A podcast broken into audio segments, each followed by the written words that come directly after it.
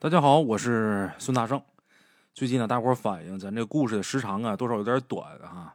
没关系啊，今天呢，给大伙说个长的。哎，话说呢，有这么一对农村的小夫妻，哎，男的呢叫王永顺，女的呢叫李云霞。哎，俩人呢刚结婚不久呢，就生了一个小女孩，给这孩子呢起了个名字叫王圆圆。圆圆刚出生的时候啊，挺好的，长得特别白净，特别可爱。但是，一直啊都是体弱多病，长期发烧啊。你说上医院检查也查不出来原因，直到两岁的时候，这孩子突然间就病入膏肓，最后医治无效，没过多长时间，孩子没了。哎，原本小两口恩爱有加，结婚时间不长，这日子过得挺好的。再加上有个女儿，这一家人呢和和美美，所以突然间这孩子没有了，这俩人呢。都很难接受，都承受了非常大的打击，这个大伙都能理解。这两个人是终日以泪洗面，想这孩子，可是想归想，这日子还得往下过呀。哎，于是在这孩子没了一年多以后，这俩人呢又怀了第二胎。因为这第二个孩子的到来，这夫妻俩也终于是可以一点一点的从打这个阴霾里边走出来了。慢慢的，也就不再一直沉溺在思念女儿的那痛苦里了。哎，很快，第二个孩子就出世了。这孩子也特别讨人喜欢，男孩啊，不仅长得可爱之极，而且呀，聪明伶俐。这孩子绝顶聪明，抱出去了，人见人爱。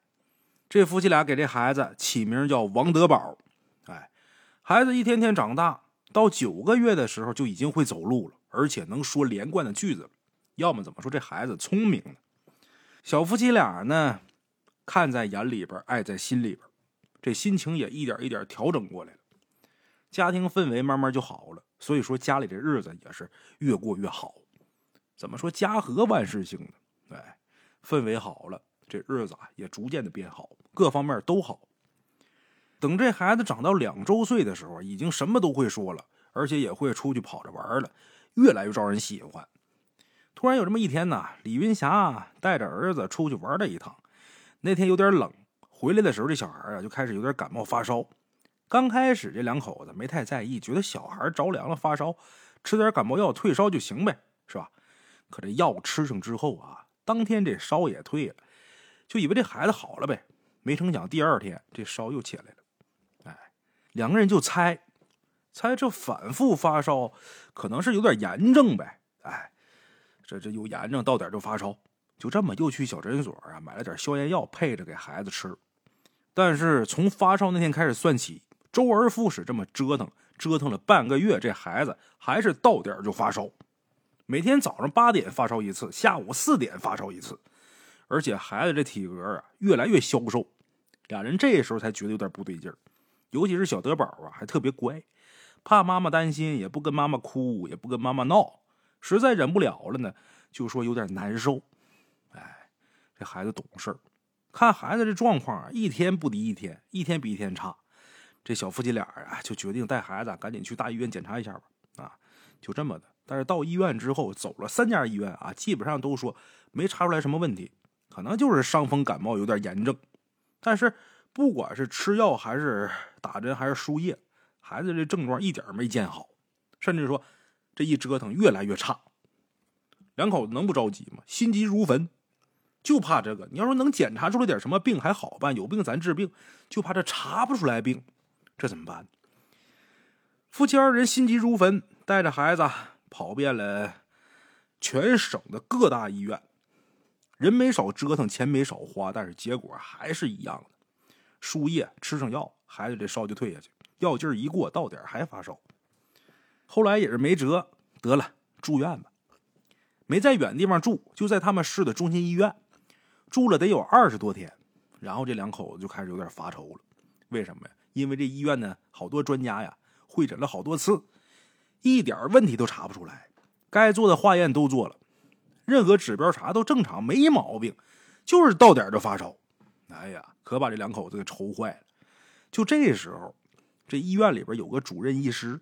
那岁数呢挺大，看这个大夫啊，人品挺好的，再加上这小德宝啊，确实特别可爱。医院里的护士啊，还有医生啊，都特别喜欢这孩子。所以这天这主任医师啊，在查完床之后，看孩子这精神呢，又比昨天差了。这主任医师就在病房里边多待了一会儿，然后这时候孩子娘就问张主任呐：“我儿子这情况，咱有没有什么新的进展呢？”李云霞看床上自己瘦的有点脱相的儿子，一边说一边抹眼泪这张医生趴床边看着乖巧懂事的德宝，叹了口气，摇摇头：“唉，目前也没什么消息。但是我说，孩他妈。”孩子这个病，咱该查的都查了，专家会诊也没查出什么问题。我瞅着这事儿啊，来的蹊跷。要不你们出去看看呢？李云霞一听这话，当时一愣，随即也反应过来这张医生的意思了，明白他的意思，就是这病医院里边可能看不了，你们出去找其他地方去瞧瞧。但是人家不能说你去找看事的给瞅瞅，这老大夫有经验，而且也真喜欢德宝这孩子，就多了这么一句嘴。李云霞听完之后一想，也是这么回事，在医院都住这么长时间了，该查的全查了，该看的全看了，什么也没看出来呀，确实没什么办法了。要不就听这老大夫话，出去试试吧。就这么的，这两口子商量一下，就决定出院找人来看看，看看这孩子是不是虚病。赶紧给瞅啊！因为再这么下去肯定不行，孩子越来越瘦，越来越虚弱呀。两口子前面已经没一个孩子了，所以对这个儿子格外上心。两人商量好之后，打听什么地方有能看这事的人呢？啊，一打听，在他们那个村隔壁有这么一个姓孙的大姐。这孙大姐是个出马仙手艺不赖。俩人打听完，找好人了，得办出院吧。赶紧办理出院手续，之后带着孩子直奔孙大姐家去了，都没说先回家，先奔那儿去。一路无话，简言结说。等到了这孙大姐家，眼瞅着都快中午了，正好也没什么人。孙大姐看着这心急如焚的两口子，简单的问了一下情况，然后把孩子抱过来一看，哎，走吧，先去你们家看看吧。哎，说这么句话。一看孙大姐愿意管这事儿。这两口子喜上眉梢，千恩万谢，抱着孩子，带着孙大姐就回家了。等到家之后呢，先把孩子放回床上，先安顿好，然后夫妻俩跟着孙大姐呀，在家里边这屋里屋外来回转了好多圈等看了几遍之后，这孙大姐就问说：“你们俩前面是不是还有个孩子？”这夫妻俩先是一愣，随后就是震惊。这孙大姐是怎么知道的？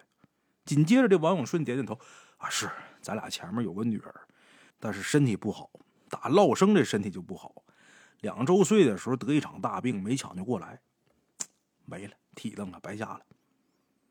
是大姐，我女儿啊，没一年多了，我们才刚有现在这儿子，本来以为就是小感冒，没想到这么严重。孙大姐，我求求你，你一定给我儿子想想办法。孩子妈眼含热泪求这孙大姐，啊，那就没问题了。孙大姐听着这夫妻俩抽抽搭搭，说完这事儿，她点点头。哎呀，我看这孩子身上一直趴着一个怨气很重的小女孩，就是她这年纪太小，怨气又重，所以呢不懂劝，也不听劝，怎么都不愿意走。既然是你们自己家孩子，那还好办啊。王永顺跟李云霞这一听，虽然说症结找着了。但是俩人呢，也明显没有多开心。毕竟前面没的那也是自己女儿啊，怎么能祸害自己弟弟呢？这可是他亲弟弟啊！哎，正发愁呢，就听王永顺突然间嗷老一嗓子，大叫一声，紧接着三十多岁的一个大男的突然间脸朝一边扭捏着，对着手指张嘴说话了：“妈妈，妈妈，我要喝酸奶。”这话一出，把在场的都吓一跳。李云霞更是差点一屁股坐地上，一脸惊恐看着自己的丈夫：“你这是咋了？怎么还这么说话了呀？”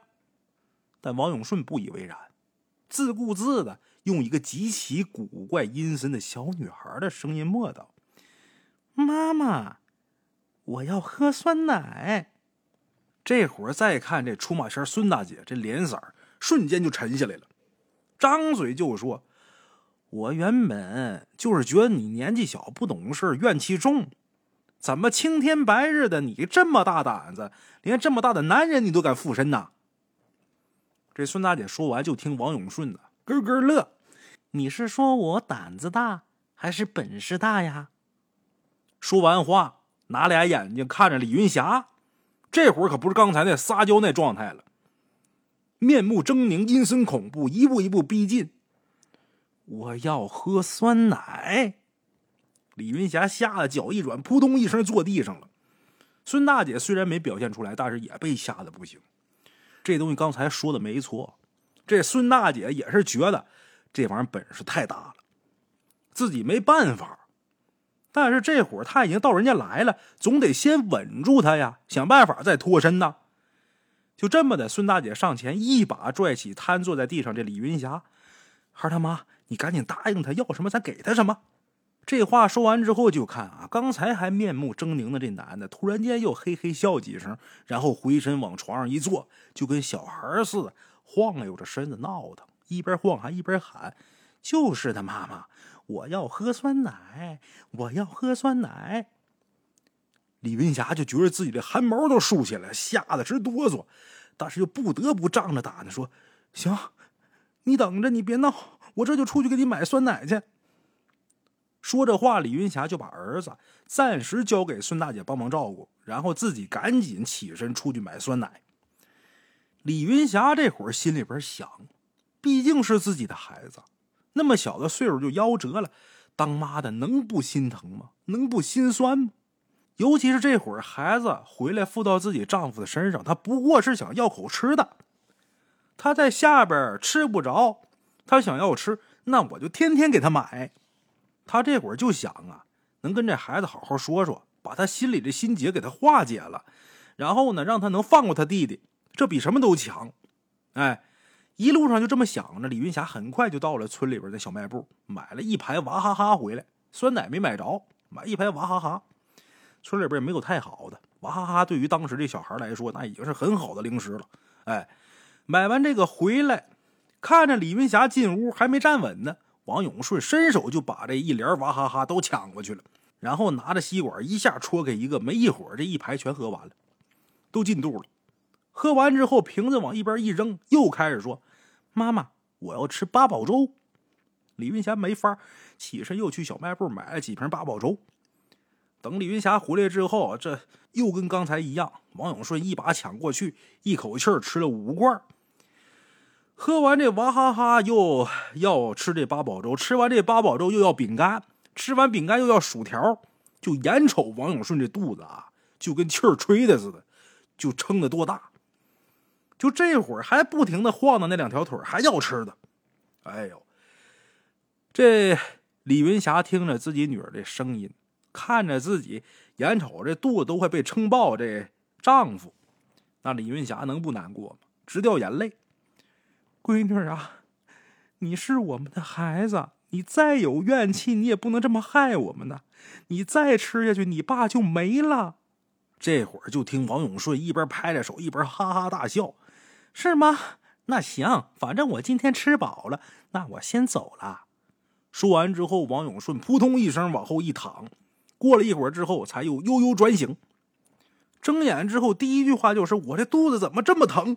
再拿手一摸，自己这肚子撑得溜圆，硬邦邦的。我这肚子怎么怎么回事？我这肚子怎怎怎么胀成这样啊？一边说一边捂着肚子，然后开始汗流浃背的喊胃疼、肚子疼。李云霞心疼的不行啊！刚想要不要先带王永顺去医院看看的时候，这时候就听孙大姐喊了一句：“快来看看，你们家儿子又烧起来了。”这会儿李云霞也顾不上管自己男人了，心知道没事就是东西吃多了，赶紧回身一伸手一摸儿子，可不嘛，滚烫滚烫的，拿体温计一量，三十九度六。孙大姐一看呢，直抖楞手啊！哎，这事儿啊，你们还是另请高明吧。我解决不了。说这话很无奈的叹气呀，我只能看出来是他在搞怪，但是人家本事和道行都挺高的，软的不听硬的，我拿他没法子。哎呀，看这样啊，要啥给啥，他也不走。你们呐，赶紧抓时间找别人吧。说完之后，孙大姐扭头就走。这夫妻俩一听，赶紧拉住孙大姐：“您别走啊！您走，我们怎么办呢？”王永顺更是顾不上自己胃疼这事儿，拉着孙大姐就不放手。但是不管这两口子怎么说，孙大姐都咬紧牙关不松口。人孙大姐说了，这东西太邪性了，我惹不起，我不想趟这浑水。至于说你们能不能把别人找来帮忙，那就看你们造化了。这事儿吧，从今以后啊，跟我没什么关系。你们也千万别来找我，你就当我没来过，咱没见过，行吗？这孙大姐脚底抹油溜了，这两口子更是愁的整宿睡不着觉，到处求人，到处打听哪儿还有靠谱的师傅。亲戚朋友给介绍一大堆，钱没少花，但是都没什么好办法。一直到有个远房亲戚介绍来一个叫何强的这么一大哥。这大哥呢，不是他们本市的人，是外市的，离得远。但是听说这人呢，杀伐果断，特别有手段。于是这夫妻俩信心满满，把这何强给请来了。啊，何强这师傅呢，这人虽说有点虎啊，但是确实有点本事。进门一看就说：“这是有个小女孩附身了。”说完之后，拿眼睛打量这屋子，又接着说：“这女孩是你们家的。”然后拿手指着这德宝，这会儿德宝骨瘦如柴。这不是你们俩投胎吧？德宝这会儿虽然说才短短几天，已经被折磨的连床都下不了了。哎，两口子赶紧说：“是啊，在他之前，我们俩还有个女儿，两岁的时候夭折了。”在说这话的时候，这夫妻俩呀，悬着的这心也放下来。怎么的呢？之前这两口子一直担心。这叫何强，这师傅是不是跟之前请的那些都一样啊？不靠谱啊！但是，一看人家是有能耐，这把是找对人了。人家打外地来的，一进门就瞅出来咋回事了。看来人家真有本事。哎，想到这儿，这夫妻俩呀，赶紧求这何强帮忙，您给想办法解决解决呀！何强挺爽快，点点头，啊，没事放心吧，这都小事儿啊。你们出去按照我说的把东西都买来，我保证没问题。好解决，这夫妻俩一听，可算是有有能耐的来了，这可是有办法的。高高兴兴的按照何强的吩咐，赶紧出去，又是买纸，又是买元宝，又是买衣裳，又是买乱七八糟的一些东西回来。都买回来之后，傍晚时分，这何强啊就开始摆弄，找地方设坛，摆好东西，然后又烧纸又送咒的，脚踏钢步，确实有两把刷子，一边做法一边说：“再不走，不听话。”我就把你们打到九幽地狱，让你们永世不得超生。何大师整整摆活了俩小时，都弄完之后，回到这王永顺他们家，到他们家一看，孩子果然不发烧了，不仅不发烧了，还说饿了，跟他妈妈要吃的。哎呦，这可把这夫妻俩给乐坏了，赶紧忙着做饭，留何强在家里边吃饭。之前没心情，所以说。什么都没预备，现在孩子好了，干什么都带劲儿。哎，于是赶紧收拾，把饭做好。王永顺呢陪着何强吃饭，李云霞这边呢刚把孩子喂饱，然后坐到饭桌旁边，就听见这何强手机响了。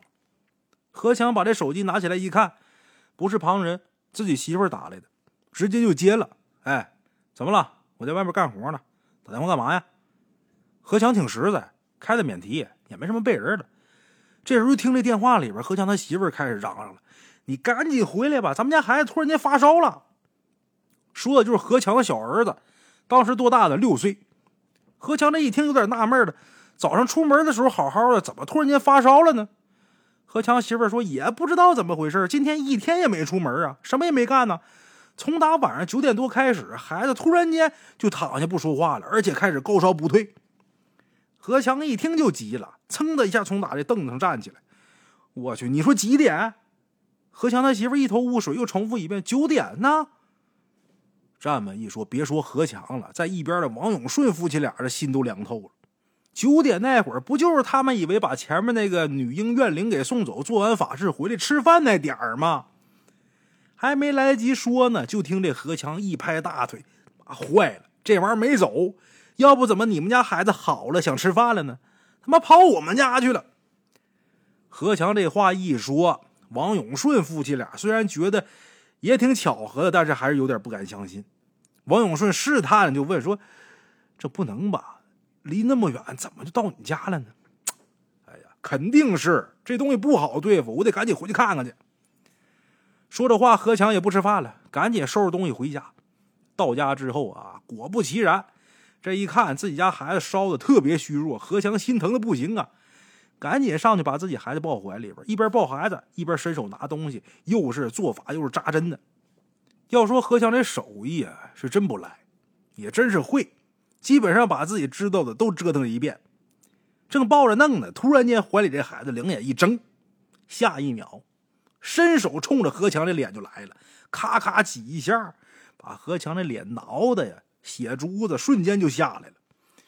小孩那指甲也薄也长，他快呀，像刀片似的，上手就是满脸花呀。不但把脸挠了，还抱着脑袋上去就给何强咔嚓一口就咬耳朵上，这血一下子就出来了。何强疼的妈呀一声，一把把孩子抻下来。虽说也不知道小孩是哪来这么大力气，但是何强必定是个大男人嘛。把这孩子摁住之后啊，紧接着就听见自己小儿子发出很尖锐的小女孩的声音：“嘿嘿嘿，你还敢跟我斗？你还想收拾我？等着吧！”我让你尝尝我的厉害！说完，何强他小儿子往后一躺，一动不动。虽然说孩子不动了，但是何强可闹心了。完蛋了，这算怎么回事啊？怎么还惹上麻烦了呢？以前没出现过这种情况啊！不能啊！心里边想着，伸手摸摸自己儿子，烧已经退了。但是按照经验来说，他估计这事儿没那么简单，所以赶紧起身给王永顺打电话。电话接通之后，开门见山就问：“你们家孩子是不是又发烧了？”“是啊，刚烧起来的，大哥，怎么了？”王永顺这话让何强的心彻底凉透了。电话里边直接就告诉他们：“你们赶紧另请高明吧，这浑水，我趟不了。”“别呀，大哥，不行啊，你怎么能不管了呢？”何强说：“王永顺老弟，我不是不想管，我我我我现在就上你们家去，你看看我这脸，你就知道怎么回事了。”说完之后挂了电话，直接开车就去王永顺他们家了。原本这小两口开始啊还一头雾水呢，等看着何强这脸之后，什么都明白了，更愁了。眼瞅着自己孩子一直从打晚上烧到第二天上午九点多，好不容易退烧了，何强他儿子那边又开始发烧了，而且不管谁上跟前去，那都是逮谁挠谁，逮谁咬谁呀，咬完挠完，把这一家子折腾一场，扭头就走。回王永顺家就继续折腾那两岁小男孩去。哎呦我天哪！就这么的一天一头闹一场，两边闹嘛，一头闹一场，连续闹三天。等到第四天，终于把何强给挠受不了了，他自己去王永顺他们家了，顶着一张大花脸啊，都满脸花。进门就说：“这事儿不行啊啊！你们瞅瞅我这脸，我们一家子现在全满脸花，出不了门了。我今儿是硬来的，咱得赶紧找人呐。”你们不找我也得找，咱得解决这事儿啊！受不了了，这夫妻俩哭的不行了。大哥，我们也想解决，我知道你这是受连累的，但是我们是真找不着有用的人呢。我们也是天天烧香拜佛的，也找了，但都得大哥在你之前不瞒你说，找了几十个人了，那没用啊，解决不了啊。何强看这夫妻俩是真没法，德宝也是奄奄一息。哎呀，那我找人，你们看行不行？大哥，那有啥不行的呀？你要是真能找，那太好了，你赶紧吧，怎么都行，我们都配合。这夫妻俩听何强这么说啊，心里边还挺高兴的。何强也是点点头，然后把手机掏出来打了一电话。接电话的是谁呢？还是一个大姐，五十多岁。这大姐姓赵，哎，这赵大姐呢会走音，据说特别有本事。一般的活呢，求她她也不管。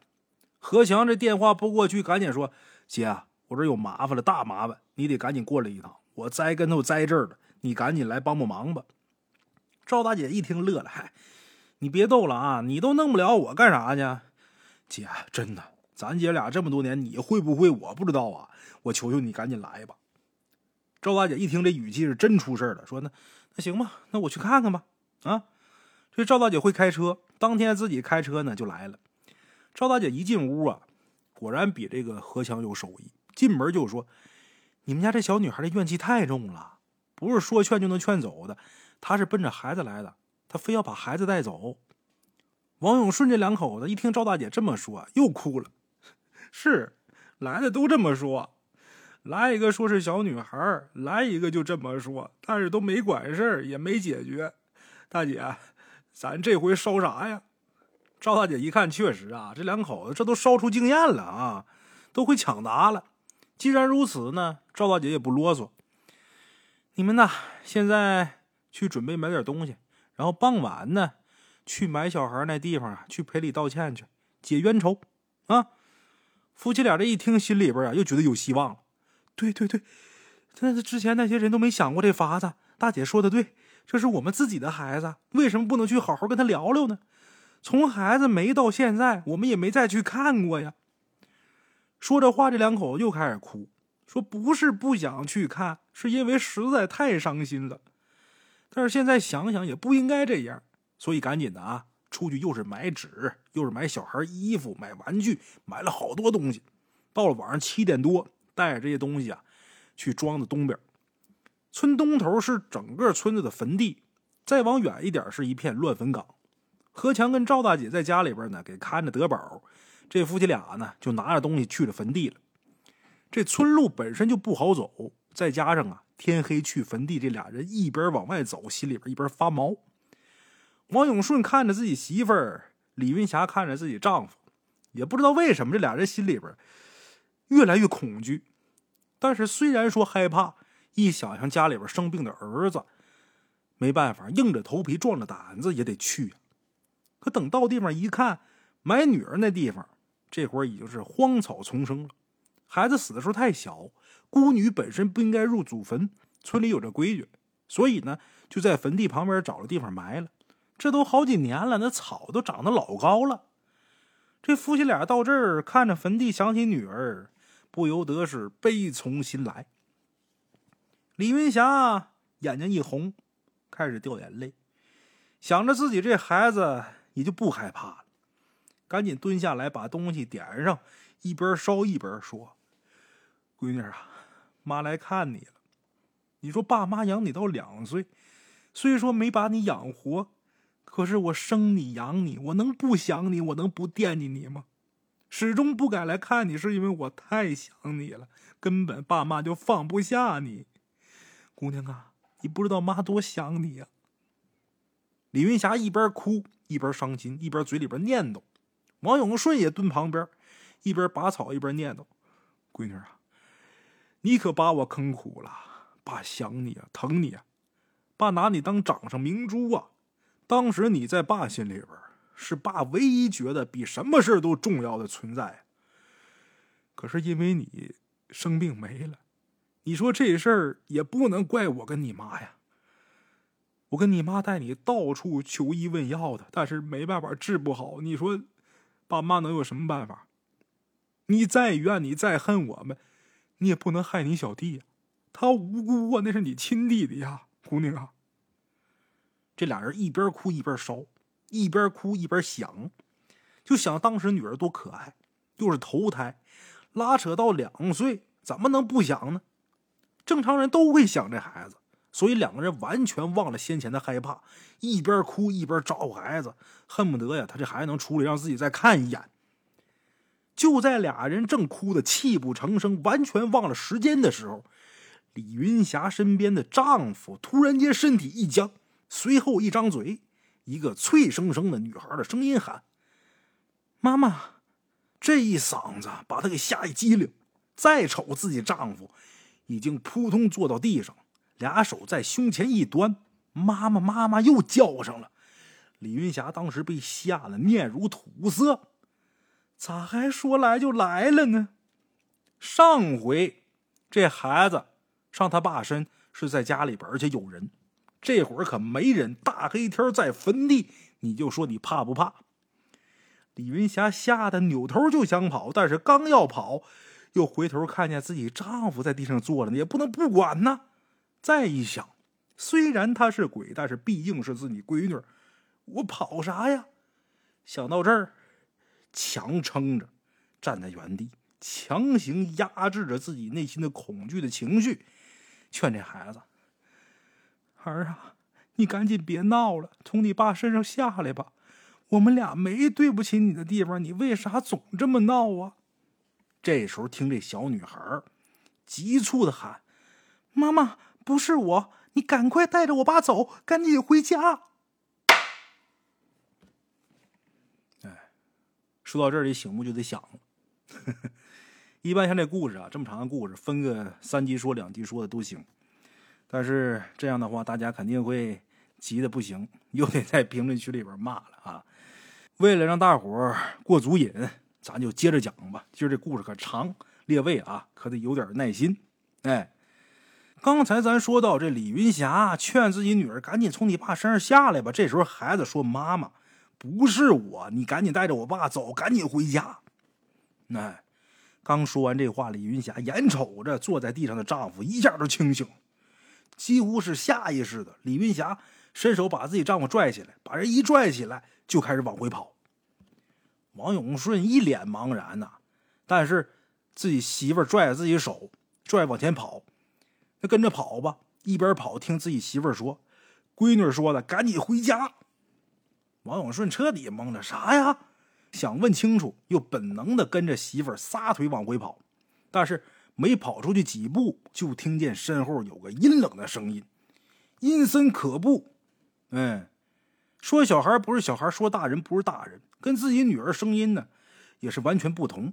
就听这个声音说：“哼，跑，你俩哪儿也跑不了。”正听着这话音没落呢，这俩人就感觉自己后脖梗子啊被打的啪啪响，一下又一下打的生疼啊。但是这个情况下，俩人已经完全顾不上挨打了，手拉手也没回头，直接就奔家跑。也还算是幸运，跑的上气不接下气儿，也跑回去了。哎，到家一进门，何强跟孙大姐一看这状态，就意识到不对劲儿了。咋了？你们俩这是怎么了？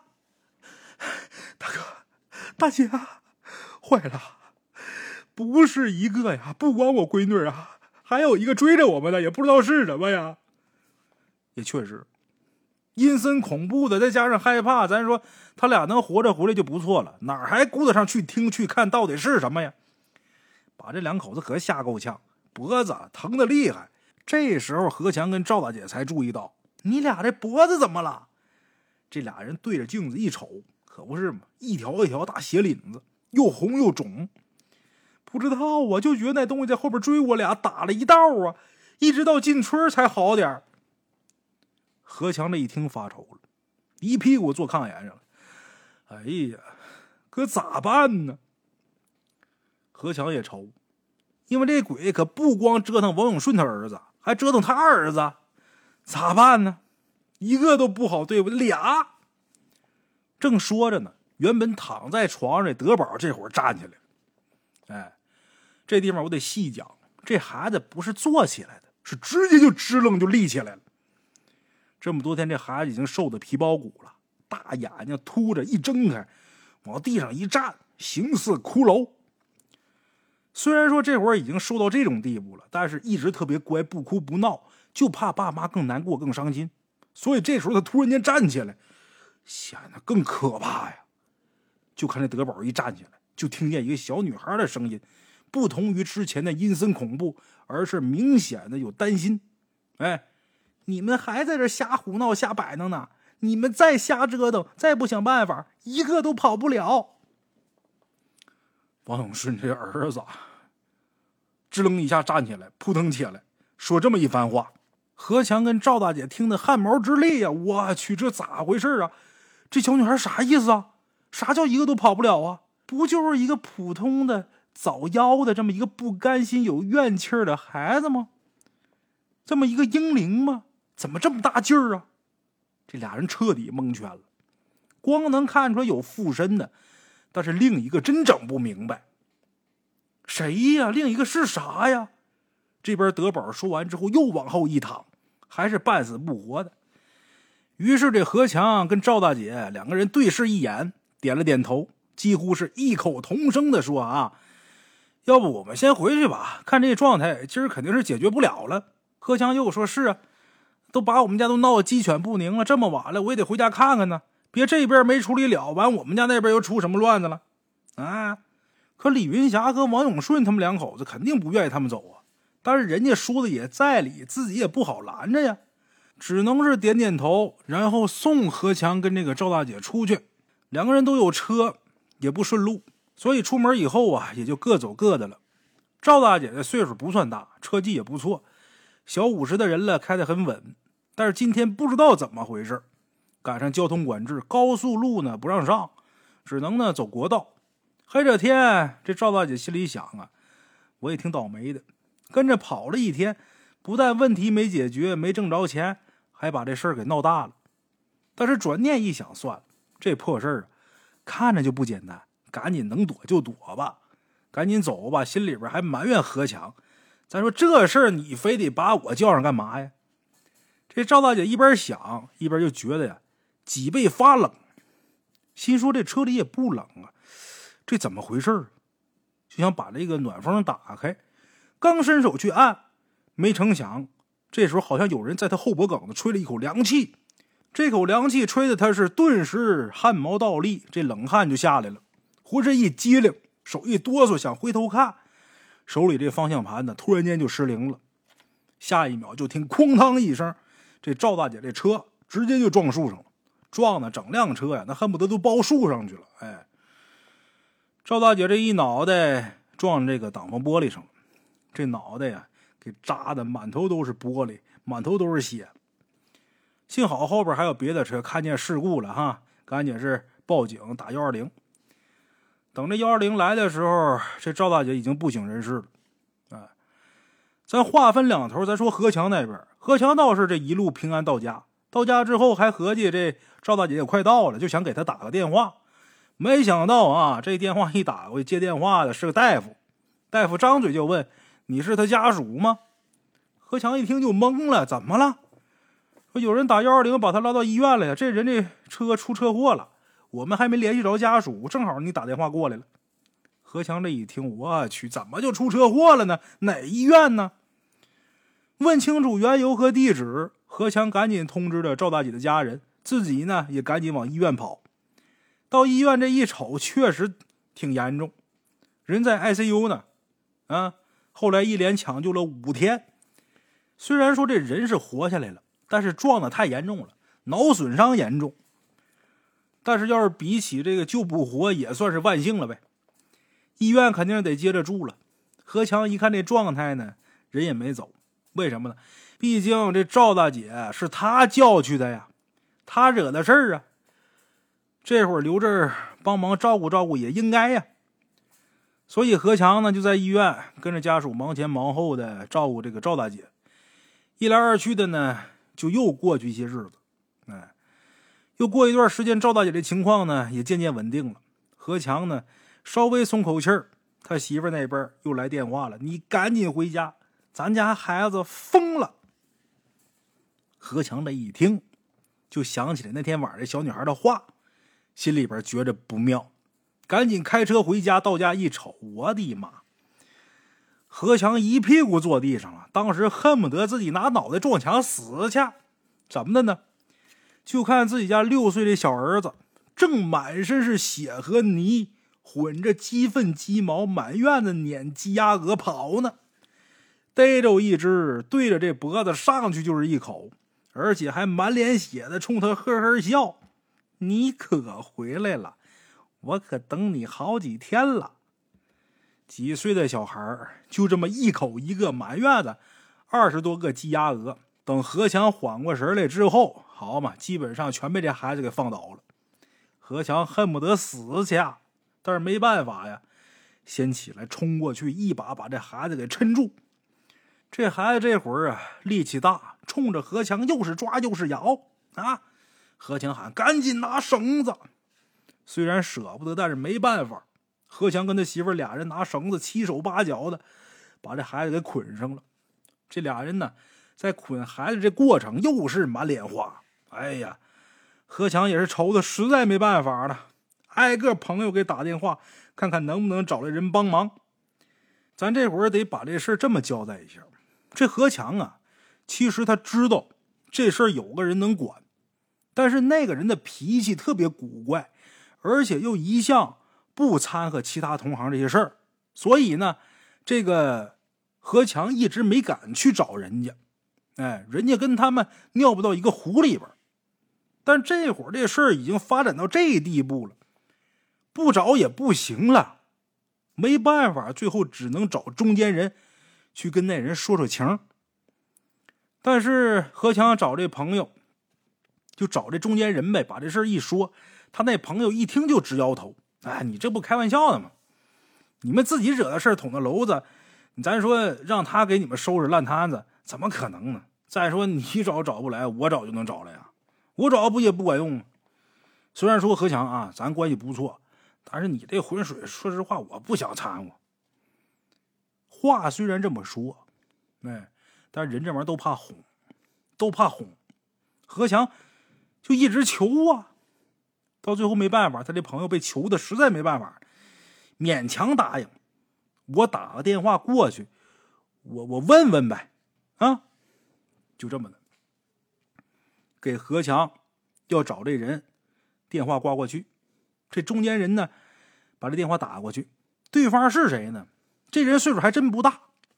三十多岁一个小伙子，这小伙子姓张，哎，这中间人也直截了当、开门见山就说：何强和赵大姐他们惹事儿了，据说这事儿挺严重，麻烦大了，整不了了。他们想让你帮忙，而且这孩子呢，他就是生病没的，他爸妈也没什么对不起他的，全力以赴抢救没救过来，但是这孩子不知道怎么就那么大怨气儿，哎。什么法也都用了，但是越来越糟糕。这小张听这中间人把这事儿一说，乐了。哎呀，你只知其一，不知其二。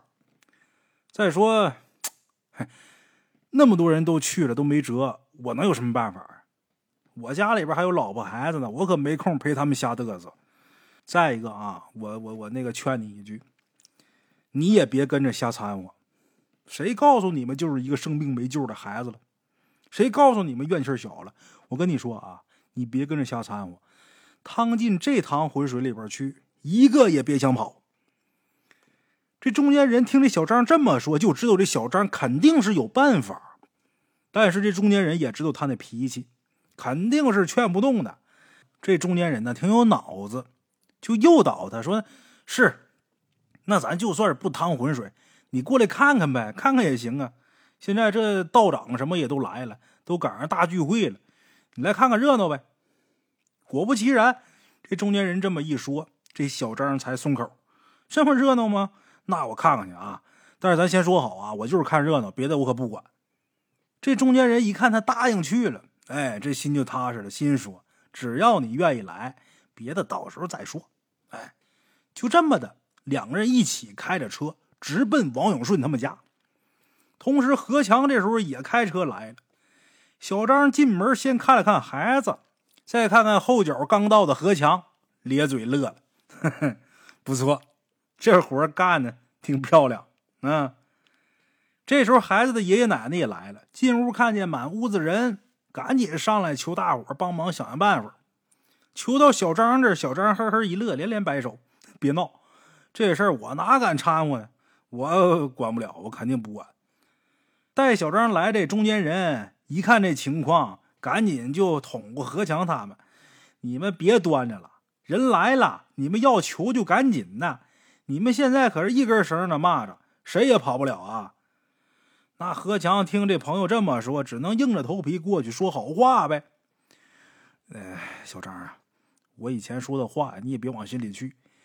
我也就是为了出点名，我多挣点钱。你你别生气啊，别往心里去。小张一听乐了，嚯，你多点人少点人跟我有什么关系？我不在乎，我就是想来看看热闹，看完我就走。哎，你们这种事儿都敢插手，那胆儿可真大啊！我佩服你。王永顺两口子那不傻，一听这人能说出这话，那肯定是能看出点东西。毕竟现在事儿闹这么大。来的人这么多，也没人敢说这话。这个人说他肯定是知道什么，也许能有办法呗。正说着呢，孩子爷爷奶奶啊，刚才进屋的时候就瞅这小张面黄了，这会儿仔细一瞧，顿时一惊，赶紧凑过去，一把把小张给拽住了。大侄子，你怎么来了呀？前几年我们去你那儿批过八字，你你记着不？小张仔细一看，哼，你俩呀，给小孩看的是吧？我说你们家能死孩子，你们当时老大不愿意的。这老两口一听脸红了，有点不好意思。是是我俩，之前让你看那个八字，就我们孙女这会儿没了，后来这不又要个孙子吗？但是这会儿眼瞅着也要保不住了。大侄子，你行行好，你想想办法。我们老两口什么都不说了，不说别的了，我求你了。说着话，扑通一声跪下了。老两口给小张跪下了。二老老泪纵横说：“之前那孩子已经没了，这孩子要是再没了，还连累别人，我们老两口不用活了。”痛哭流涕。这小夫妻俩看爸妈跪下了，也跟着下跪直哭。想起来大女儿，再想想这儿子。眼瞅着就没了，这日子还怎么过呀？小张一瞅啊，确实也是，他们家这日子还怎么往下过呀？那那得多闹心呢！看到这儿呢，也有点动恻隐之心了。往那一坐，瞅着他们就说：“你们也别哭，也别嚷嚷，这事儿啊，没你们想的那么简单。”说着话，看着旁边这何强，然后跟这何强说：“啊，这点事儿啊。”你们都看出来是小女孩的是吧？知道是小女孩在搞鬼，怨气太重是吧？何强点点头，是啊，就是那女孩死了，嫌他爸妈不管那，怨气太重，非要把现在这孩子带走啊。小张一听这个乐了，呵 呵是怨气挺重，但是你们家孩子是病死的，怎么就有这么大怨气啊？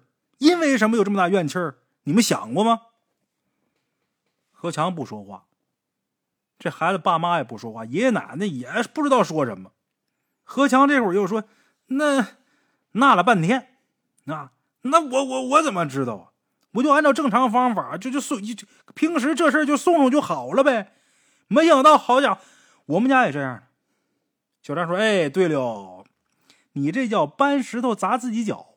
哎，所以说人要做事啊，你得先看透了，你再干呢。”什么事儿你都没整明白呢？这脉你都没号明白呢，你就敢给人家开方抓药治病啊？你胆儿可真大呀！说完之后，又看着李云霞：“我问你点事儿，你现在必须告诉我一五一十的，你不能瞒着我。”李云霞一听，愣了一下，随口就说：“你问什么我都说，没什么可隐瞒。”小张这时候啊，问这李云霞：“这个事儿呢？”可能影响你的一切，你是不是能回答我？你想好再说。李云霞愣了一下，但还是点点头。只要能救我儿子，我肯定回答你。小张点点头说：“那行。你们第一胎生的是个女儿，这孩子体弱多病，两岁的时候无缘无故没了，对吧？”这小两口点点头。这些事儿现在也不是什么稀奇事儿了，来这么些大师都这么说的。可是小张这时候又说：“那我再问你一句，你在结婚之前是不是还有一个孩子？”好嘛，这句话呀，一语激起千层浪，其他人都懵了呀。这时候李云霞转头看着自己丈夫，自己丈夫这时候也瞅她，两个人都没说话。屋里边这时候一片死寂。小张起身跟李云霞说。是可以说还是不可以说？如果不让我问，我现在我就走。哎，这时候李云霞脸通红，低着头不说话。看他不说话，这王永顺站起来说了一句：“媳妇儿，你放心，不管你结婚之前有什么事那是你你过去的事跟我没有任何关系。咱俩结婚以后相亲相爱，而且呢连生两个孩子，我不会因为你婚前有什么事我就不高兴。你之前有没有流过产，我不在乎。”你要是不想让我听，我现在我就出去。小张一听孩子他爸说这话，算是仁义，再加上屋里边确实人多，就点点头说：“呀，别人都出去，但是你们两口子留下。”大伙听小张这么说，就都出去了，臊眉大眼的。说白了，这别在这听了呀。等人都出去之后，小张再问李云霞：“你是不是流过产？”这时候，李云霞低着头，跟这个小张说：“是我结婚之前呢，是有过一个孩子，而且是在我上大学的时候。那个时候我太年轻了，年纪小，不懂事儿，所以怀孕了。其实我当时是想留下结婚的，但是男孩家说不让，说耽误上学，没办法就没要，婚也没结成。但是之后我就经常头疼，天天做噩梦。”我以为是我太想孩子了，我也没敢跟家里人说具体的原因。再后来呢，我当时那个男朋友出意外了，出车祸死了，我也天天郁郁寡欢，书也读不下去了。后来干脆就辍学出去打工了。所以说，从打这个孩子流过之后，我们俩的下场就非常的惨。从那以后，我所有的事儿没有一件是称心如意的，唯一的一件就是。找了我现在这老公，我俩是别人介绍在一起的。我俩在一起以后，我就一心一意的想着重新再来，把以前那些都忘了。直到我结婚，我也就慢慢的放下了。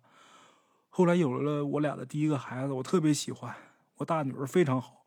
但是孩子两岁的时候就得病了，不明原因就没了。所以究竟这个事儿是怎么回事，我到现在我也不明白。这时候小张一乐。坐下以后啊，叹口气。人有前世有来生，哎，你活该点儿背赶上你倒霉。你之前打掉的那个，不好意思，那叫三世转生胎。普通的孩子你打掉了，这个婴灵呢，只会在你点儿背的时候，时运最低的时候，才会来侵蚀你，也不能说把你太怎么样，哎。也不会说让你有多么多么的多么的不好，但是如果你真正赶上三世转生胎，再加上有厉害的人物在背后操纵，你们就知道厉害了。那什么叫三世转生胎呢？哎，小张跟这两口子说，自古因缘果报，世事轮回，在常人眼中是最正常不过的事儿，但不是说所有人死了之后都能正常的入轮回，都能重新做人。尤其是前世作恶多端，死后还想再做人，至少得在地狱受五百年的苦楚折磨，才能有一次机会。但是前两次都是畜生道，只有第三次才有机会做人。你们想想，他得等一千五百年才能等来一次做人的机会，结果因为你们年少无知贪玩，就让他失去这个机会。他们这嗔恨心得有多重，怨气得有多大？哎。所以说这东西，它不常见。但是如果你们活该倒霉点儿被碰上了，那真是谁都没办法，一个都跑不了。哎，尤其是你这个，还有人在背后加持操控，而且还有一定年头，养了有一定年头了，开了灵智了。不管你们躲到哪儿，只要这玩意儿开了灵智，他都能找着你。而且你的前任也是死在他手里边。虽说是死在他手里边，但是跟你也脱不了关系。至于后来他为什么害人，那你还得说说，你前任到底是怎么死的呀？到现在了，你还不跟我好好说实话？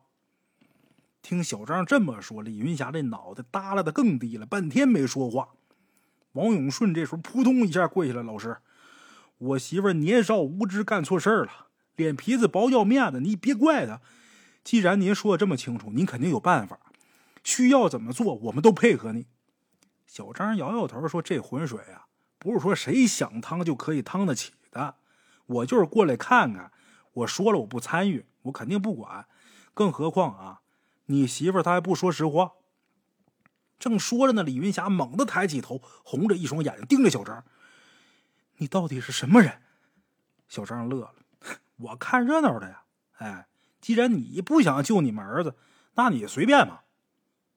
说着话，这小张起身要走。这时候，李云霞也扑通一声跪地上：“师傅，对不起，我错了，都怪我。我说，我求求你，救救我儿子。我说行吧。”看李云霞这样，在外边的人呢也是忍不住了，抻长脖子想听听屋里边到底怎么回事。这会儿，小张摆摆手：“别，我说了，我不管啊！你现在说没用。”哎。说着话就要走，其他人也赶紧在外边拦着小张，就劝小张说：“你帮帮忙。”没成想，小张这个眼眉一瞪，啊，你们他妈都给我滚开！平时你们他妈招摇撞骗惯了，是吧？不管事儿能不能办，只要他妈的给钱就往上冲。现在你们碰上硬茬子了，整不了了，知道害怕了是吧？有用吗？我告诉你们啊，你们他妈想死别拽上我啊！都他妈给我往后稍一稍！哎，这时候何强站出来了，是之前确实是我们不对，原本就是想着这就就是一个普通的小鬼送走就行了，谁成想这么厉害呀？你看看，你看这孩子多可怜！说话的时候，何强就把这孩子给抱过来，你瞅瞅这孩子多可怜！你也是佛门中人，你对孩子总该有点慈悲心吧？小张说：“你别他妈跟我说这个，你怎么你道德绑架我呗？”慈悲心是慈悲心，但是他这命数是他的命数。哎，这时候何强不是抱着这孩子呢吗？小张也探头瞅了一眼孩子。这孩子本来长得特别漂亮，但是现在瘦的皮包骨，眼睛瞪得特别大，奄奄一息。可这会儿这孩子不哭不闹，特别乖。小张瞅了一眼孩子，说：“这孩子是个好孩子，但是可惜了，我没办法。”听他这么说，在屋的人呢都忍不住跟着孩子爸妈、爷爷奶奶都掉眼泪了。就这时候，这小孩啊，他本来不是闭着眼睛吗？很虚弱的睁开眼睛，冲着小张伸了伸手，然后用很微弱的声音叫了一声“师傅”。小张一听愣了：“你管我叫什么？哎，这这么小，你怎么会叫这个呢？”这小孩抿抿嘴儿，又把这小手往小张那边伸了伸。能看得出来，这孩子忍着十分的痛苦和难受，强撑着跟小张说：“师傅，我疼，我不想死。”两岁多的孩子，小张这么一听，瞬间就乐了。哎呀，没想到啊，你居然如此有慧根呢！可惜了呀。说到这儿，这小夫妻俩看着孩子放声痛哭，紧接着李云霞看着自己丈夫张嘴了：“千错万错都是我的错。如果这孩子真保不住了，那这孩子没了之后，咱俩离婚吧。缘由在我身上，我年轻的时候犯的错，所以报应应该由我自己担着。你还年轻，你不能就这么让我拖累。”说这话，李云霞泪如雨下。夫妻俩这感情平时特别好，听媳妇这么说，王永顺就不乐意了。媳妇，我不管你以前怎么样，那都是跟我之前的事儿都过去了。咱俩从在一起感情就好。结婚之后，你接连给我生了俩孩子，虽说没保住，但是我干不出来这事儿。你吃这么多苦，我把你一个人扔下，这事儿我干不出来。不管以后怎么样，我不可能跟你离婚，哪怕就是他来索命，咱两口子一起死。这会儿，小张看王永顺说的情真意切，说的非常诚恳，又看孩子爷爷奶奶，这老两口这时候也哭的不行了。万般皆是命啊！我们这儿媳妇自从打嫁起来，孝顺贤惠，我们拿她当自己亲生闺女一样疼。谁能想出这种事儿？我俩都是快入土的人了，生死没所谓，只要他们俩开心就好。有没有孩子也无所谓，但是进了我们家人就是我们家人，有什么事儿，咱一家人一起担着。小张看看老两口，看看王永顺，你们真都这么想的？真不后悔啊？王永顺说：“不后悔，孩子是我亲生的，虎毒不食子，我也不舍得。但是我看他这么痛苦，姓张的张师傅啊。”我求您一件事儿，这事儿您不是管不了，不想管吗？我求您一件事儿啊，如果真救不了，你能不能让我这儿子死的轻松一点？你别让他受这罪，行不行？我求求你了。说这话，又给这小张跪下了。一米八大个子，哭的跟个孩子一样，看着周围的人都忍不住都跟着掉眼泪。这时候，小张叹口气。罢了，你们去准备什么什么什么什么东西，这让孩子他妈你去做点什么什么什么吃的。孩子命苦，送他上路，得让他做个饱死鬼。大伙儿一听，又都跟着掉眼泪。那小张他朋友一看这个啊，就跟在小张身后。小张说完之后往出走，他这朋友在后边跟着他。就看这小张从打车里边拿出一东西来，他这朋友就乐了：“嘿，我不信你真没法。”紧接着就听院子里边突然间阴风四起，整个屋子骤然就降了得有十度，就这气温突然间下降。再听这屋子外边有笑声，阴森森的笑声，在屋子里这群人顿时觉得遍体生寒，浑身毛发直立。这阴森森的声音传来，说男不男，说女不女，让人听了就那么难受。就听这声音说：“走，你既然也想来趟浑水，那你就别走了。”哎，这鬼来了。小张说：“他来了。”原本站在门口的人全都往屋里跑，只有小张站在原地一动没动，看着满屋子的人呐，犹如惊弓之鸟。小张乐了：“都跑鸡毛啊！”他都堵门口了，你们往屋里边跑有什么用？说着话，环视众人。哎呀，在这儿也有不少行家啊！你们有没有人愿意跟我出去看看呢？之前大包大揽那一群人，这会儿慌的一批呀！哎，呃，都晃脑袋，都不跟他出去。包括何强都堵得老远，拼命啊，摆两手，我不行。小张乐了，也不为难，背上自己这包袱，大步流星走出去了。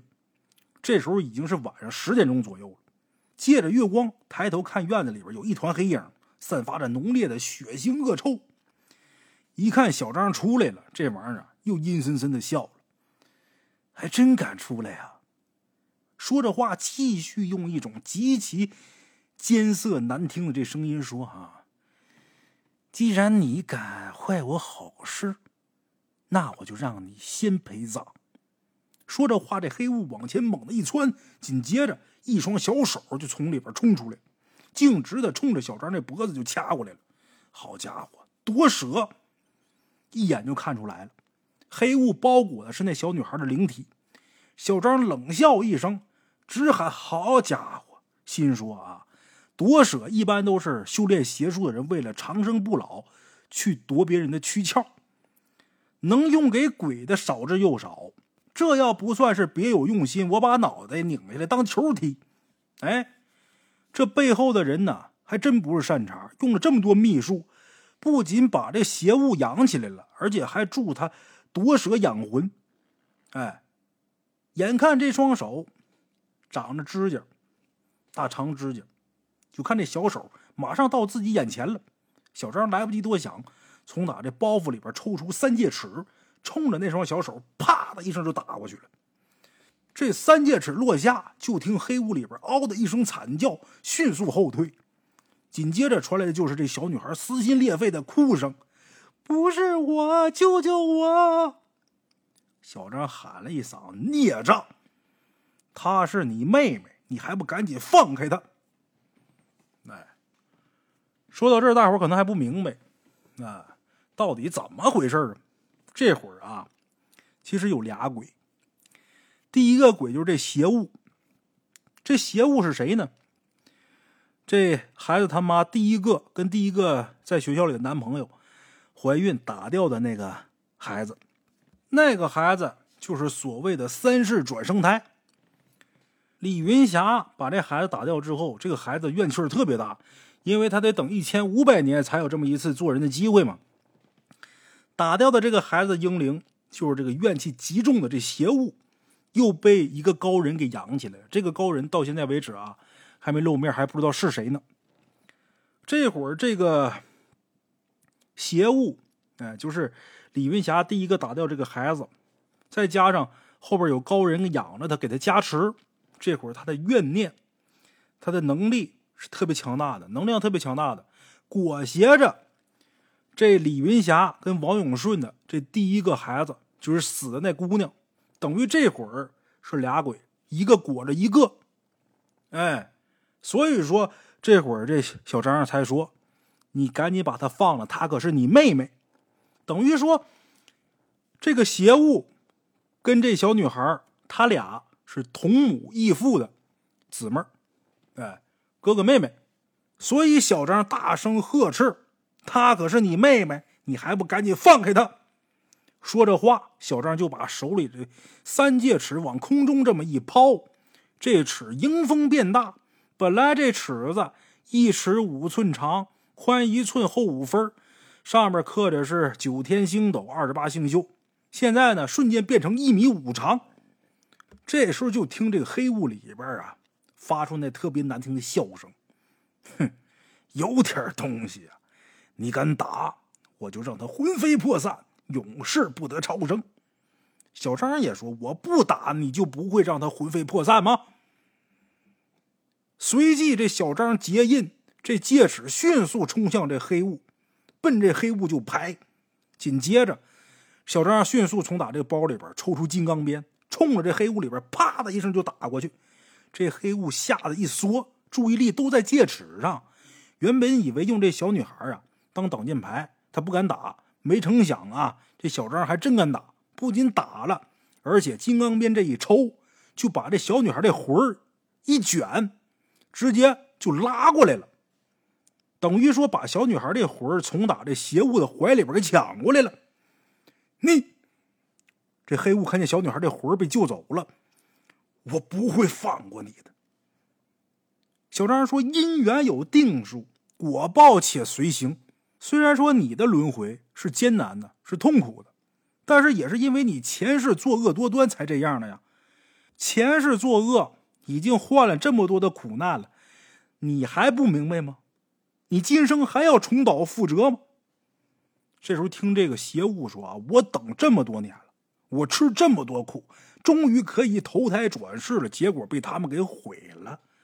谁敢阻止我报仇，我一个都不放过。小张说：“你还真是执迷不悟啊！啊，劝你不行，跟你说你不听，你不愿意超脱。”那我可就不留了。说着，小张持咒号令，这三戒尺再度朝这黑影拍。你你你行！这黑雾吓得往后退缩。再看看天边，这会儿已经开始趋于满月的这月亮。好汉不吃眼前亏，你给我等着！这黑影跑了。阴风卷起地上这黄沙，这邪物一溜烟跑了。那么说，这邪物为什么就这么就跑了呢？这东西有自己的想法，开了灵智了吗？这事儿是发生在那年的农历七月，眼看就要七月十五了。农历七月十五，盂兰盆节鬼节的时候，鬼气可以达到最浓重的时候。这东西感觉自己斗不过小张，就想我先跑，好汉不吃眼前亏，等到七月十五满月那天，我再来治你。哎，小张也明白这个呀，就想这邪物果然狡猾，这事儿难度更大。但是目前你看，就这屋里边啊，就这一群，一个也指望不上。哎，没办法，得了，找外援吧。想到这儿，看看自己身边这小女孩的魂魄，因为被这个邪物恶鬼折磨的不能转世。所以这小女孩现在浑身也是通身的怨气，哎，小张这会儿跟她说：“你如果能放下执念，我呢能超度你转世。”说这话，看着这小女孩，泪光盈盈，点点头：“我愿意，求你救我爸妈和弟弟。”这小女孩的英灵，善念一起，就看这小女孩周身这黑雾全都散了不少。小张点点头，是个好孩子。随即呢，用烤鬼棒在他周围呀画了一个圈点上酥油灯之后，开始念往生咒。然后众人眼看这小女孩的魂魄渐渐的变得透明，最后呢，在远处消失。这时候，这门吱呀一声开了，就看王永顺夫妻不顾阻拦跑出来。姑娘，迷蒙间。似乎看见这小女孩的影子，冲他们挥了挥手：“爸爸妈妈，再见。”这清脆的声音一出来，当场所有人都破防了。又听这孩子说：“来世做你们女儿。”听着这孩子童言稚语，小张轻笑：“来世，众人都寄希望于来世，所以往往忽视今生。其实，有多少人能懂？做人往往是有今生无来世啊！”想到这儿呢，小张叹了口气，在人群中看向何强：“给你家里打个电话，等我过去把你家孩子治好，咱得出发。这玩意儿有问题，咱们不能接着在这儿待了。今天呢，赶紧收拾行李，大伙儿都得跟我走，你们都跟我走，一个不能落啊！”说完之后，看向李云霞：“还不说实话呢？把东西拿出来吧。”何强这时候一头雾水，但是没敢多问。赶紧打电话跟家里边安排。紧接着，咱说李云霞这边，脸色惨白，从打屋里边拿出一小盒子，盒子打开之后，一股腥臭难闻的气味就传出来了。这盒子里是什么呢？一个暗红色的红绳，隐约好像还有金线。小张这时候说：“为自己事业值吗？”哼，拿起这盒子。进屋抱起孩子就往车上走。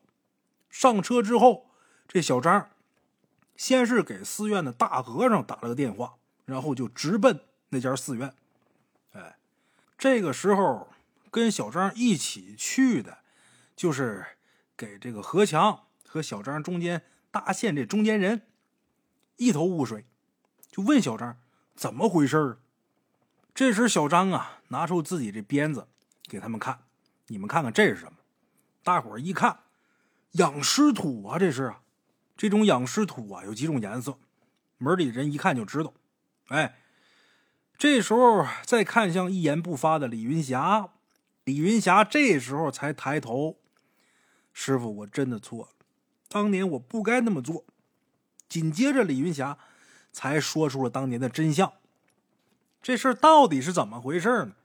其实当年呢，不想要孩子的不是李云霞的前男友，而是李云霞怕耽误自己的学业和保研的资格，她非得不要这个孩子。李云霞她前男友呢，家里边确实是做生意的，哎，条件特别好，家里边一直有一个道长在帮忙。当时呢，这道长也是劝李云霞把这孩子留下，但是李云霞呢，宁可分手也不愿意。后来她这前男友意外死了之后呢。李云霞每天晚上都做噩梦，然后她就找到这个道长，这道长呢就送她这个红绳，告诉她说这可以保平安。再后来呢，李云霞也遭遇到了车祸，错失了这保研的资格。接二连三的打击呢，让她离开原来的地方，到了这个小山村隐姓埋名，碰见了现在这个丈夫王永顺。哎，她本来以为这一切都过去了，但是没想到，这事情发展到现在这一步。听他说到这儿，这小张点点头。既然你知道错了，你知道这里边到底是谁在捣鬼吗？李云霞说：“是那个道长吗？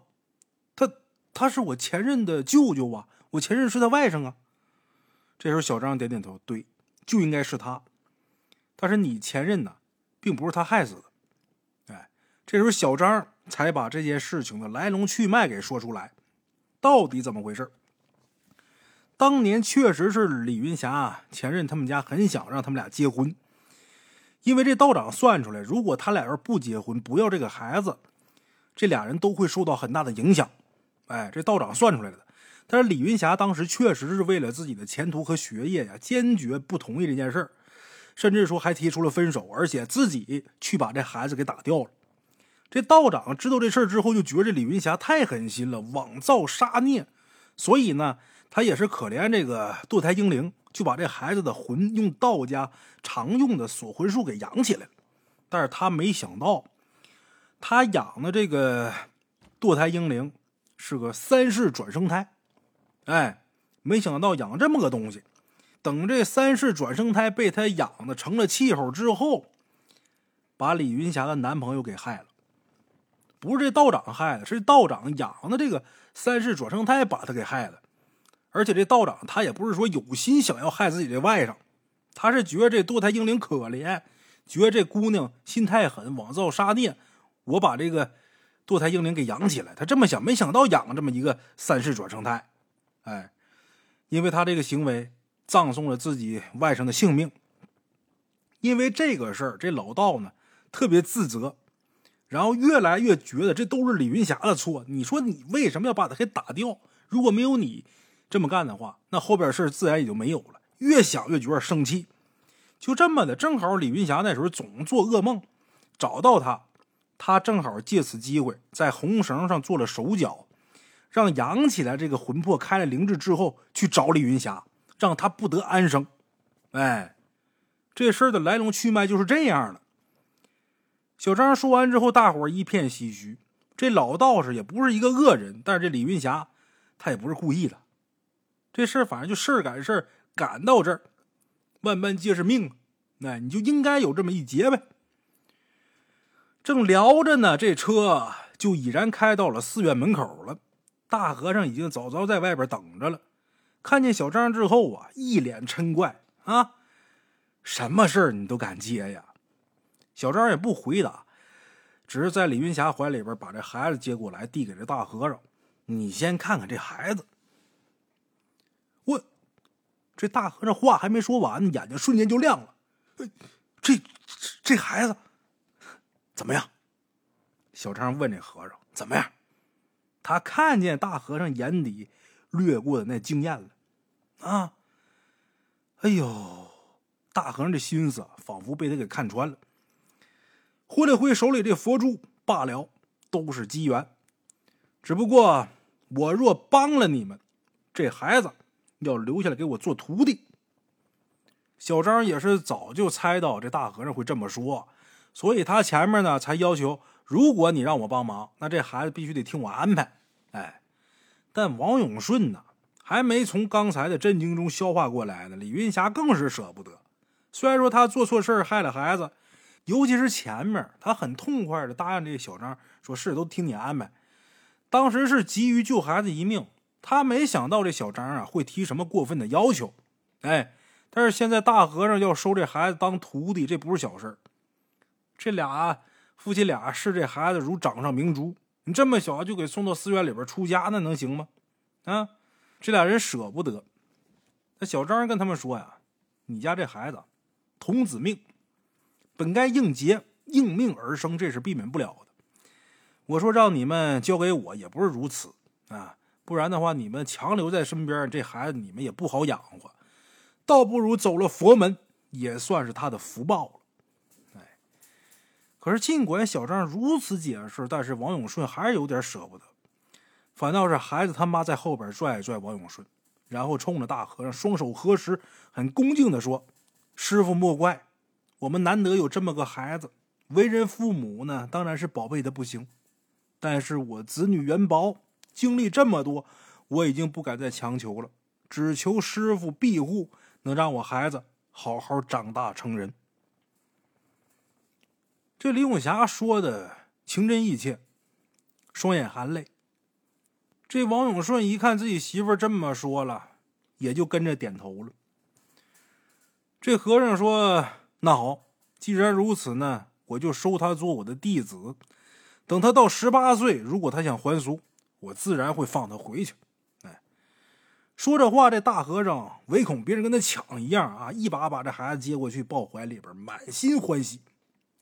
小张这时候却说：“啊，你呀也别忙着高兴，现在孩子活不活得成，还得试试。再说啊，明儿就是十五了，关键的人呢还没解决呢。”哎，这时候大和尚乐了：“，我不担心，道门中的有缘众生。”只能寻找道门的道长来超度，佛门中的有缘众生只能寻找佛门的师傅来超度，所以这千年恶鬼又被邪门道术所养，只能佛道联手来对付了。这会儿你来了，有你在，嘿，我不担心。说这话，这大和尚把德宝递给小张，小张把孩子抱进禅房，做了几个深呼吸。念了几声雷祖圣号，平心静绪，在包里边抽出三张纸符，然后取出一个朱砂盒，调好朱砂，泛着金光。何强忍不住问：“这是放了麝香和金刚钻粉的朱砂吗？”小张说：“你知道的还不少。”哎，把这些都弄好之后，小张提笔开始写符，三张符咒虽说是一气呵成，但是也整整写了二十分钟。这符写好以后，小张在孩子身下点了七根蜡烛，再用朱砂笔在孩子两个脚心各写下一个符咒，再从打随身这包里边拿出银针盒、引魂铃，还有一块朱砂的无事牌。紧接着，小张轻抚这无事牌，直到左手掌心开始发热，轻念佛号。把这三张符还有这佛牌放在一起，嘴里边喃喃说道：“数来寒往无常至，时光易度体非知。染尘容易离尘难，回光返照出尘世。”一边念，一边念，一边略侧身子，拿着这个朱砂无事牌还有符咒，在德宝的头上转了几下，一直到德宝这双眼猛地睁开，小张才迅速的放下这朱砂无事牌。然后把手里的符咒燃尽，手持银针直接就刺入德宝的头顶和脚心，然后在空中挽了一个雷祖会，手持引魂铃开始念金光神咒。整个过程一气呵成，屋里边寂静无比。但是德宝啊，因为承受巨大的痛苦，整个面部因为疼痛变得有些狰狞，有些扭曲。小张轻叹一声。念完咒语，随后放下引魂铃，把他身上的银针迅速拔下之后，拎起德宝的双腿，把这孩子倒挂，单手对着孩子的脚心就是三掌，然后听这孩子哇的一声，紧接着就开始剧烈的呕吐，伴随着红的绿的这呕吐物一起，还有一股浓烈恶臭的气息，就好像是腐烂的尸体发酵过的这味儿啊。房间里的众人呢，瞬间是捂着鼻子，都忍不住纷纷往后退。这时候，小张说：“你们把这收拾一下，把窗户也打开。”小张指着这何强跟王永顺啊，然后又吩咐李云霞去端点斋饭。几个人七手八脚的帮着开窗户、放味儿啊，帮着打扫这些污秽之物。这大和尚也叫了几个人过来帮忙。哎，这孩子吐的都是什么呀？这时候，王永顺纳闷儿。这孩子吐的都是什么呀？都已经好些日子没吃东西，这吐的什么呀？他纳闷何强还有大和尚也都没说话。何强这会儿是看见了德宝手腕上戴的那小金镯子上飘起了一道黑色的符文，渐渐的这黑符文慢慢散去，在空中凝成了一个小孩样子。这小孩脸上啊没有五官，就是一团血糊。何强看见这个，一声惊叫：“这！”这是养魂符。小张点点头，然后将李云霞那红绳随着剩下那张符一起给烧了。哎，此时面沉似水的大和尚一把把这孩子抱起来，很心疼的一口一口的给这孩子喂斋饭。折腾这么长时间，这孩子五脏六腑啊都已经衰弱的不行了。尽管这孩子想吃，这大和尚也只喂了小半碗。哎，吃了小半碗就哄这孩子睡觉去了。屋里边只留下李云霞和王永顺在掉眼泪。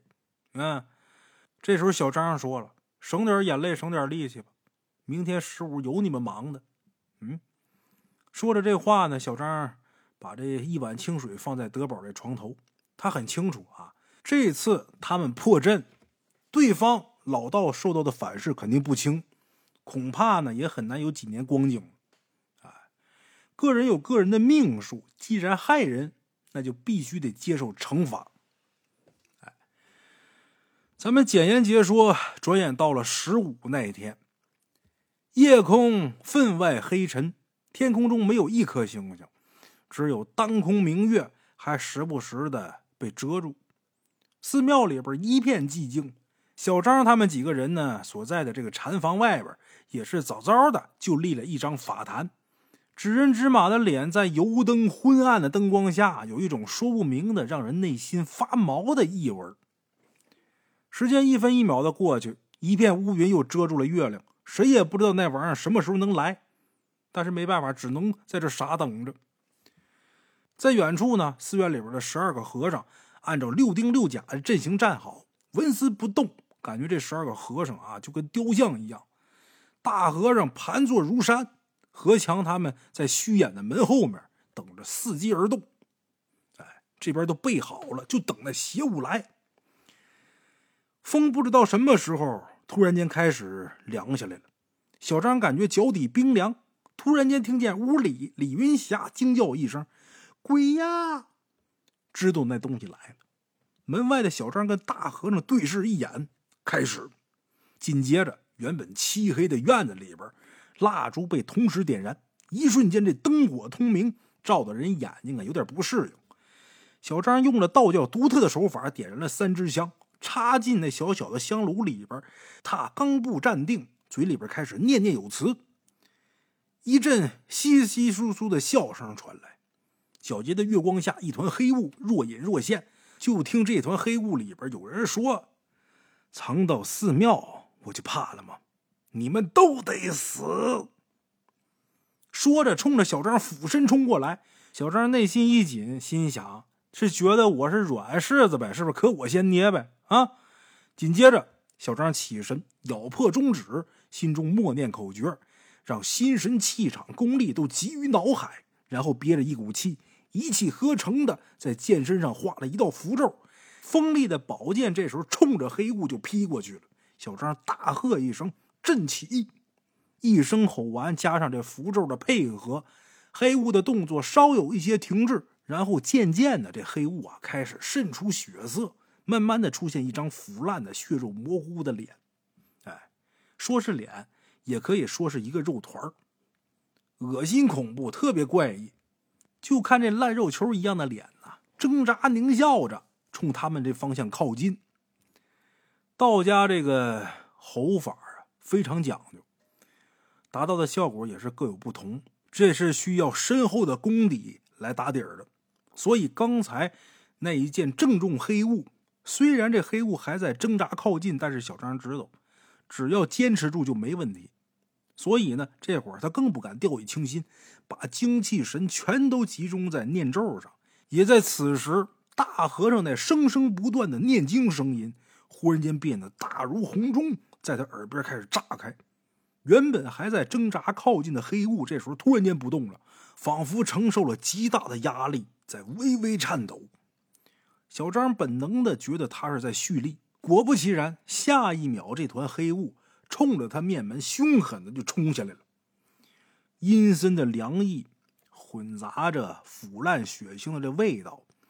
小张是手中掐诀，嘴里边念念有词：“孽障，不知悔改。”说着狂吼一句，就看这桃木剑符咒瞬间纷纷腾空，奔那团黑雾就刺过去了。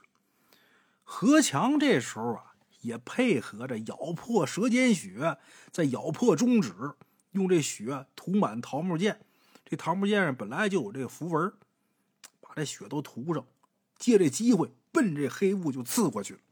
就听这黑雾里边发出一声撕心裂肺的惨叫。哎，何强偷袭成功了。你别看平时能力不怎么样啊，这会儿还挺管事儿。但是紧接着这黑雾一甩。好像又大了一倍，瞬间就把何强给甩出去了。大和尚如同洪钟般那声音再度响起，伴随着敲木鱼那声音，如水般的声音阵阵的扩散开来，引得这黑雾又是一阵颤抖。小张在法坛前面，桃木剑反手拿在身后，整个人呐有一种岿然不动的气势。道家之人在出手之前讲究精心蓄势，这是基本的常识。丙烯巨神在黑雾要反扑的时候，突然间凌空一脚，把他给踢进了阵法里边。桃木剑一剑一剑的落下，这黑雾忽大忽小的发出惨叫。小张知道他想跑，但是根本逃不出去。足足十三剑，小张他右手把这剑反手靠在自己背后，左手掐了个剑指，开始大声的念咒。随着咒语的节奏。这手也开始在空中凌空虚化，何强瞪大眼睛看着，因为很多道士都不会这一招。小张这速度很快，只是眨眼之间，就看这剑指滑下，随着一声破，就看那黑雾全身一震，竟然跟傻了一样，呆呆立在当场不动了。随后，小张这口里边开始继续念咒，列位玄坛金轮如意。这大和尚也开始一边敲着木鱼一边送佛号。这符号声音不大，但是却给人带来一种莫名的宁静之感。哎，没想到就这时候，小张正看着眼前这黑雾渐渐缩小的时候，眼看就要大功告成的时候，也不知道从哪儿啊，就飞了一只大乌鸦。这乌鸦在头顶嘎嘎一叫，哎，大伙儿一分神，猝不及防，这一瞬间，那残留冤魂找准机会就想跑。小张一看坏了，急中生智，赶紧把手里的剑挥剑砍下，就把这个冤魂呐就给砍掉一大截，就给砍分开了。留在这儿的，慢慢的就消散了。剩下砍掉那一小块残魂就跑了，跑了怎么办呢？这会儿啊，想追是追不上了。但是这个小张啊，他家里边呢，自己也是供奉上方仙师的，自己也是有堂，剩这一缕残魂呢，就交给自己家堂中的这些仙师去追吧。哎，即便是追不着。但是也没什么，为什么？因为这冤魂邪物经此一劫之后呢，他剩下的那些只不过是一丝残魂怨鬼了，他不可能再生出什么大事了。所以说，即便自己堂中这些仙师没追着他，没找着他，也没什么大碍。哎，再一个是什么呢？他身后之前一直养他那老道，这会儿也已经不行了，因为他这个。阵法被破，破完阵之后，那老道呢也会招着反噬。所以说，那个老道，也就是说，这李云霞她那前男友的舅舅，他也是时日无多了，他也不可能再兴起什么风，做起什么浪。哎，所以呢，这会儿那一丝残魂跑了也就跑了吧，就暂时没管他。这边大和尚手持念珠。一直在念经，即便这边的事情也处理的差不多了，但是他还得继续念。一手拿着念珠，单手行佛礼，不断的念诵经文。这诵经的声音在此时啊，显得如此的宁静祥和。哎，这事儿呢，就算是解决了。后面呢，这冤魂恶鬼也没敢再回来找麻烦。这一行几个人又在寺院里边住了七天，这七天没闲着，干嘛呢？给德宝做了七天的水陆法会。哎，等法会做完之后，一切安置妥当，除德宝之外的其他人才踏上了回家的路。哎，好了啊，这就是咱们今天的这个故事。都说这故事短呢。这故事可是长啊！说这种故事啊，太耗心血。再一个是，这真是仗着年轻，一口气儿能把这说完。其实这是很不容易的一件事。单田芳老先生，单田芳先生啊，在年轻的时候能一口气儿说一个小时的书，那就已经很了不得了。这需要很足的底气了啊！咱这故事有时候一整整，那就一个小时多，这个确实很累。本来我想着这一期故事我分两期说，咱们不是每周一、三、五吗？今天周一我播一期，等到周三我再播一期，这样分开播呢，我能轻松不少。大伙不是也有个盼头吗？但是后来一想啊，我就害怕大伙听得不过瘾，得了，我一口气给大伙说完吧。啊，实在不行，我周三就歇一天，也让大伙这一口气把它听痛快吧。是吧这个要是能行的话，周三咱接着讲；要是实在太累啊，我就歇一期了。好了啊，我是孙大圣，咱们这期故事就到这儿，下期见。